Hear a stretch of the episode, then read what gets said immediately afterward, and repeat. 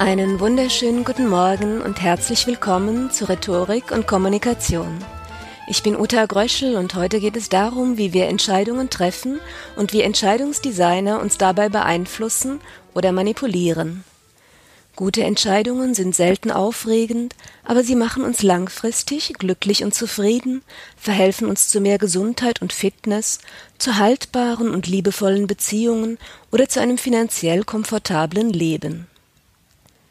Schlechte Entscheidungen verschaffen uns zwar manchmal kurzfristig Lust und Vergnügen, bescheren uns aber langfristig eher Reue und Ärger. Gute Entscheidungen sind dann möglich, wenn wir die Auswahl überblicken und verstehen, was etwa bei einer Eisdiele der Fall ist. Bei der Wahl zweier Bällchen für eine Eistüte sind die meisten von uns einfach fabelhaft sichere Entscheider, und der Vanille- und Schokoladetyp bereut seine Wahl ebenso wenig wie die Cassis Blutorangen-Spezialistin.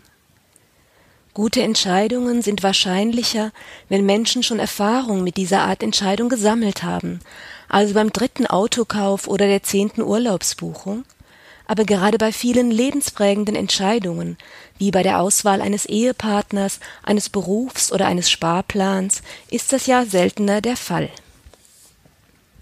Gute Entscheidungen treffen wir, wenn wir die Auswirkung der Entscheidung sofort erleben, etwa beim erfrischenden Sprung ins kühle Schwimmbecken an einem heißen Sommertag. Die Qualität unserer Entscheidungen nimmt merklich ab, Sobald die Auswahl komplizierter zu verstehen ist, wir weniger Erfahrung mit dem Thema haben oder die Auswirkungen erst nach einiger Zeit spürbar sind. Komplizierter als die Auswahl der Eissorte ist die Auswahl der richtigen Alterssicherung. Lebensversicherung, Riester, Rürup, Sparbuch, Eigenheim, Aktien oder Staatsanleihen diese Entscheidungen treffen Menschen in der Blüte ihres Lebens und die Auswirkungen spüren sie erst als reizende Senioren. Hier schiebt man Entscheidungen gerne vor sich her oder überlässt sie Beratern, für die man sich nach einfachen Auswahlprinzipien entscheidet, etwa weil man ja sowieso schon immer sein Konto bei dieser Bank hatte oder weil ein Freund da jemanden kennt. Kleine Alltagsentscheidungen, deren Hauptwirkungen nur mit Zeitverzögerung ankriechen, sind das Aufraffen zu einer freundlichen Runde Joggen oder das gemütliche Sitzenbleiben und noch eine Sendung Dr. House genießen. Das Joggen kostet gleich Kraft, der Spaß und Fitnesseffekt kommen eben erst nach einiger Zeit. Umgekehrt locken Mousse au Chocolat und Tiramisu auch nach dem leckersten Menü und die Hosen fangen erst langfristig an zu kneifen. Auch der sofortige Kick beim Schuhe kaufen und die erst später sichtbare Auswirkung aufs Konto gehören in diese Kategorie. Da sind wir eben alle ein wenig wie Oscar Wilde, der sagte, ich kann allem widerstehen, außer der Versuchung. In vielen Situationen lassen wir uns verlocken oder wir folgen einfachen Pfaden und Leitgedanken. Wer einen Gott verehrt, geht meistens in die Kirche, der schon seine Eltern angehörten, und nicht etwa in eine andere, die er nach jahrelangem sorgfältigen Abwägen aller Glaubenssätze ausgewählt hat. Die Tradition dient hier als Entscheidungshilfe, oder noch häufiger stellt man erst gar nicht in Frage, sondern verharrt in dem Kirchenzustand, in dem man aufgewachsen ist. Auch viele Wähler politischer Parteien studieren nicht etwa emsig die kompletten Parteiprogramme, sondern benutzen Abkürzungen wie das vertrauenswürdige Aussehen eines Kandidaten oder auch ihre ureigensten Herzblutthemen. Wie hält es diese Partei mit der Familie, der Wirtschaft, der sozialen Gerechtigkeit, dem Umweltschutz, dem Fortschritt? Bewertungshilfen sind praktisch und sparen viel Zeit, führen aber auch auf Irrwege oder dienen Manipulatoren, die uns auf ihre Pfade lenken. Einige der Denkabkürzungen und ihr Manipulationspotenzial waren Gegenstand früherer Podcasts.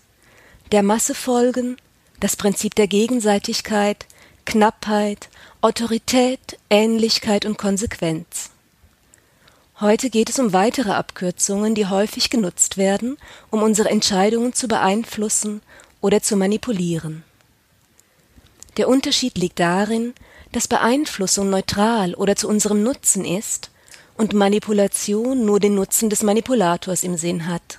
Beeinflussung ist es etwa, Obst und frische Salate in einer Kantine an prominenter Stelle und vor der Nachtischauswahl zu platzieren, dann steigt der Verbrauch von Obst und Salaten um 25 Prozent. Manipulation ist es, wenn alle Supermärkte häufig benötigte Produkte wie Milch ganz hinten ansiedeln, damit jeder gezwungen ist, den ganzen Markt abzulaufen und als normaler Mensch dann unterwegs mehr Produkte in den Korb packt, als er das sonst tun würde. Verhaltensökonomen wie Thaler und Sunstein beschreiben, wie Denkabkürzungen genutzt werden, um erwünschtes Verhalten zu erreichen. Beeinflussung war es, als im Amsterdamer Flughafen die männlichen Nutzer der Hygieneeinrichtungen diese immer wieder großflächig verspritzschmutzten. Pfiffige Umgebungsdesigner sannen auf Abhilfe und malten in die Mitte eines jeden Urinals eine dicke schwarze Fliege. Die Verschmutzung ging um 80 Prozent zurück, denn die Kunden hatten jetzt etwas, worauf sie zielen konnten. Manipulation ist es, wenn Supermärkte die teuren Markenprodukte auf Augenhöhe platzieren, weil sie wissen, dass Kunden häufig das kaufen, was sie als erstes sehen. Beeinflussung ist es, wenn Softwarehersteller eine Standardinstallation anbieten, die es dem Nutzer erspart, Entscheidungen zu treffen, für die er erst ein Handbuch wälzen müsste. Manipulation ist es, wenn Softwareanbieter als Standardoption einstellen, dass der Kunde liebend gerne weiter per E-Mail über Produkte informiert werden möchte.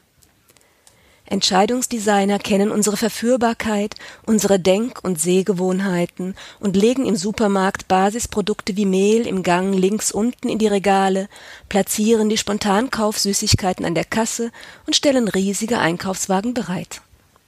Laut Stiftung Warentest wandert dann in vielen Haushalten 20 bis 25 Prozent eines Kühlschrankinhalts unberührt in den Müll. Wer weiß, wie er funktioniert und wie andere ihn manipulieren wollen, kann sich wehren und kann viele Entscheidungen verbessern. Und darum geht es dann im nächsten Podcast. In diesem Sinne, auf Wiederhören, alles Gute und eine schöne Woche.